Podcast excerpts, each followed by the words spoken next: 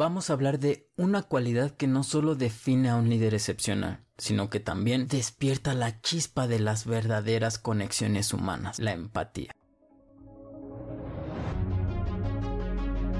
Bienvenidos a su podcast, Liderazgo Consciente, el lugar donde compartimos ideas para desarrollar el líder que tú eres y así juntos hacer de este mundo un lugar mejor.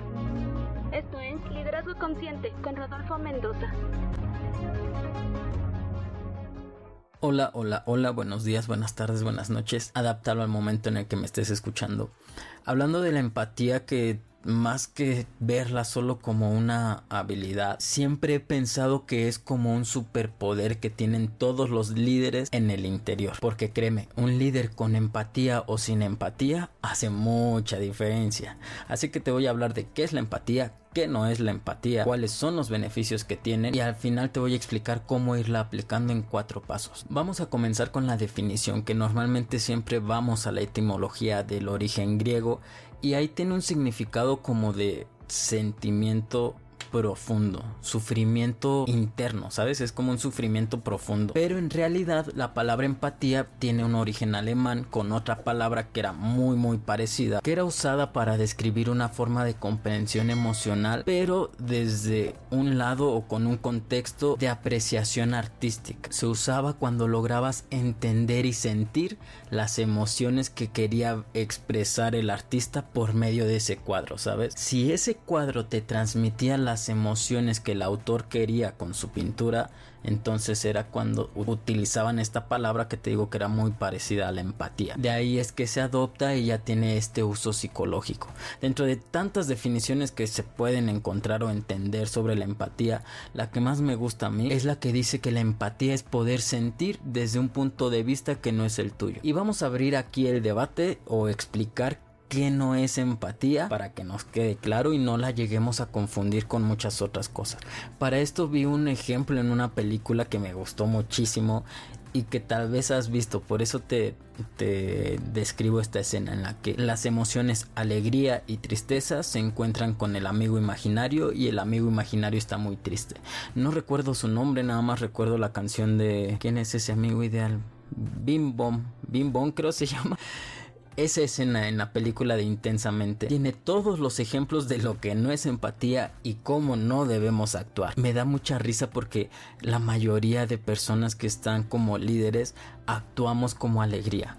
Alegría lo ve en su momento de tristeza y que está devastado, pero ella pues tiene otros planes, tienen unos objetivos, ¿no? Entonces no tiene tiempo para estar atendiendo esas cosas. Ella quiere seguir con la productividad y entonces le empieza a querer hacer cosquillas, según lo escucha, pero es así como que sí, sí, ya, ya, párate y hay que seguir avanzando, ¿no? Aquí tristeza es la que sabe manejar la situación, pero como líder muchas veces por la prisa o por querer llegar a ese objetivo no nos detenemos en esas cosas porque creemos que no son necesarias ni son importantes. Pero en la película muestra claro cómo esta persona no puede ser productiva así. Necesita esa empatía para poder ser productivo. Porque el que la haya escuchado tristeza no significa que ya se le olvidó el asunto y que ya no, no, aún lo tiene y sabe qué es lo que está pasando, pero ya es capaz. Y aquí es cuando viene. Interrumpir un proceso emocional no es empatía. Ignorar sus emociones, evadir la situación, siendo un arrogante, creyendo que sabes lo que la otra persona necesita o comparando su dolor con el tuyo, no ayudas a nada porque interrumpir un proceso emocional no es empatía. La empatía es abrazar sin tocar, hablar sin decir una sola palabra, conectar realmente con su presencia. De ahí el que se diga que la empatía es ponerse en los zapatos del otro. Pero me suena mejor esto que llegué a escuchar una vez. La empatía es caminar con el otro, acompañar en ese proceso. Resulta que casi siempre se me olvida decirte que te suscribas, que actives las notificaciones sin importar en la plataforma que me escuches. ¿eh? Necesitas ir a la campanita y activar las notificaciones. Que revises que en la descripción está mi página web por si te interesan los servicios y todas mis redes sociales. Como a mí se me olvida pedírtelo y resulta que a ti se te olvida hacerlo, mejor ya grabé este pedacito y ya nada más lo voy a juntar en edición. Así que es un breve comercial y gracias por escuchar suscríbete de una vez. Y bueno, continuemos.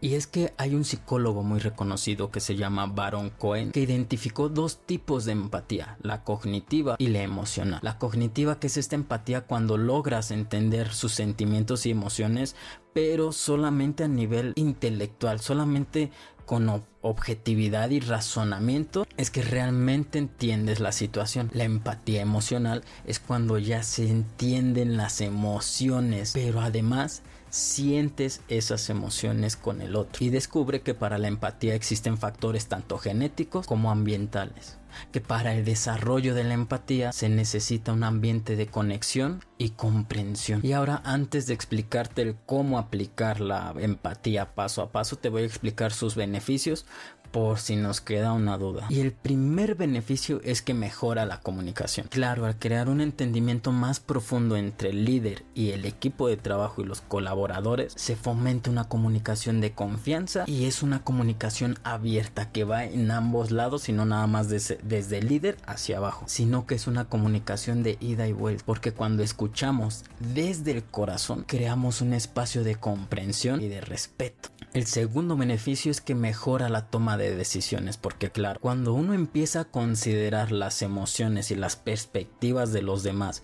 cuando es consciente de que las decisiones como líder van a afectar a todos los demás, el líder toma decisiones más informadas, más equilibradas y que sobre todo son más alineadas al propósito que se tiene en común o ese propósito que se tiene compartido en toda la organización. Son decisiones más responsables. Y el siguiente beneficio es que aumenta la moral y el compromiso de toda la organización. Casi siempre que llego a capacitar en una organización me preguntan o de lo que más me preguntan es Rodo, pero ¿cómo hago para que se comprometan? Y la respuesta parece simple, pero no lo es. Escucha y. Entre otras cosas, pero este es de la más importante. Escucha y empatiza. Cuando un líder demuestra comprensión hacia las preocupaciones y aspiraciones de sus colaboradores, entonces se crea un ambiente donde se sienten valorados y eso eleva la moral y fortalece el compromiso. Eso te ayuda incluso a retener el verdadero talento. Si en tu organización te cuesta trabajo retener a las personas, muy probablemente, digo, pueden ser otras cosas, pero muy probablemente haya poca empatía y poca escucha. Cuando realmente nos esforzamos nos esforzamos en empatizar con los colaboradores se enciende una pequeña chispa que se va a convertir en ese fuego que alimente el compromiso y la moral de todo el equipo. El siguiente beneficio es la resolución de conflictos, porque cuando comprendes las emociones, las intenciones y las perspectivas de todas las partes involucradas, vas a enfrentar los problemas con más sensibilidad y esto te va a ayudar a que siempre busques una solución en la cual sea un ganar-ganar para todos y así los conflictos los transformas en oportunidades. Para esto te puedo hablar de muchos otros aspectos que te pueden ayudar. Ya hay, ya hay episodios ahí abajo en la descripción como el de solucionar los problemas de raíz, cómo solucionar los conflictos, cómo decir la verdad. En fin, suscríbete y al final échale un vistazo así a la lista de episodios, seguramente alguno te va a interesar. Y vamos con el último beneficio de la empatía, que es la construcción de relaciones positivas, porque la empatía es la base de las relaciones positivas, reales, duraderas, porque reconocer las emociones de los demás crea conexiones auténticas y estas se basan en el respeto, en el apoyo y en la confianza. Tres cosas que todo buen líder debería tener y están empaquetadas en la empatía. Por eso te decía que hay una gran diferencia entre un líder que tiene empatía y un líder que no. La organización y los resultados son totalmente diferentes, pero muy pocos entienden el verdadero valor que tiene la empatía. Por eso te explicaba los beneficios para que quedaran claros. Aprovecho para ofrecer mis servicios. Si necesitas que tu organización crezca, hay que sacar líderes de tu organización. Yo me dedico a capacitarlos y te garantizo formación de líderes reales. Si te interesa, en la descripción siempre vas a encontrar mi página web y desde ahí puedes adquirir los servicios. Y ahora sí, vamos con explicarte el cómo aplicar la empatía. Teresa Wisman, una conocedora sobre la empatía, decía que la empatía es difícil y que muchas veces no puedes conectar con el dolor del otro porque ni siquiera eres capaz de conectar con tu propio dolor. Esto sí nos pone muy reflexivos, ¿verdad? Y justo ella desarrolla la teoría integral de la empatía, que consiste en cuatro pasos para aplicarla. El primer paso es ver el mundo desde los ojos del otro. El segundo, mantener el juicio suspendido. Después, reconocer las emociones en los demás. Y por último, comunicar que existe la comprensión. Ahora te voy a ir diciendo uno por uno y profundizando más. Ver el mundo desde los ojos del otro implica la capacidad de entender la perspectiva del otro. Va más allá de simplemente observar. Se requiere de que trates de meterte y sumergirte a las emociones del otro para entenderlo. Implica abandonar por un momento nuestros ojos para entender cómo la otra persona es que ve las cosas. Lo que sigue es mantener el juicio suspendido. A esto se refería cuando tienes que poner en pausa cualquier crítica, cualquier evaluación, no, no, te pidieron para que seas el juez. Vamos a comprender completamente. Para eso hay que dejar a un lado los prejuicios y todas esas suposiciones que podemos llegar a tener para en realidad abrirnos más a la idea de solo comprender. Después sigue el reconocer las emociones de los demás, que era lo que te hablaba hace ratito con los dos tipos de empatía. No solamente se trata de entender de manera objetiva lo que está pasando, sino de conectar verdaderamente con las emociones de la otra persona. Y esto requiere mucha, pero mucha disposición.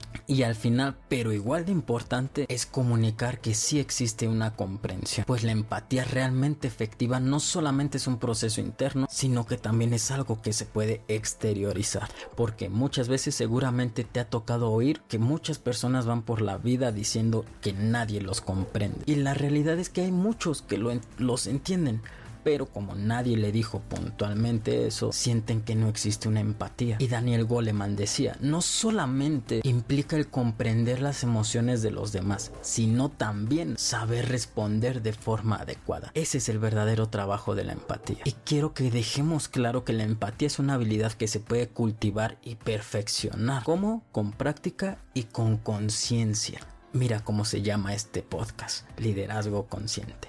Si necesitas líderes en tu organización, mándamelos a mí. Bueno, todo es de forma digital, pero me refiero a que ahí adquieras los servicios en la descripción en la página web, que verás cómo crece tu organización y la diferencia de tener verdaderamente líderes bien formados y con mucha empatía. Eso fue todo por el día de hoy y recuerda, sé tú el cambio que quieres ver en el mundo. Chao, chao.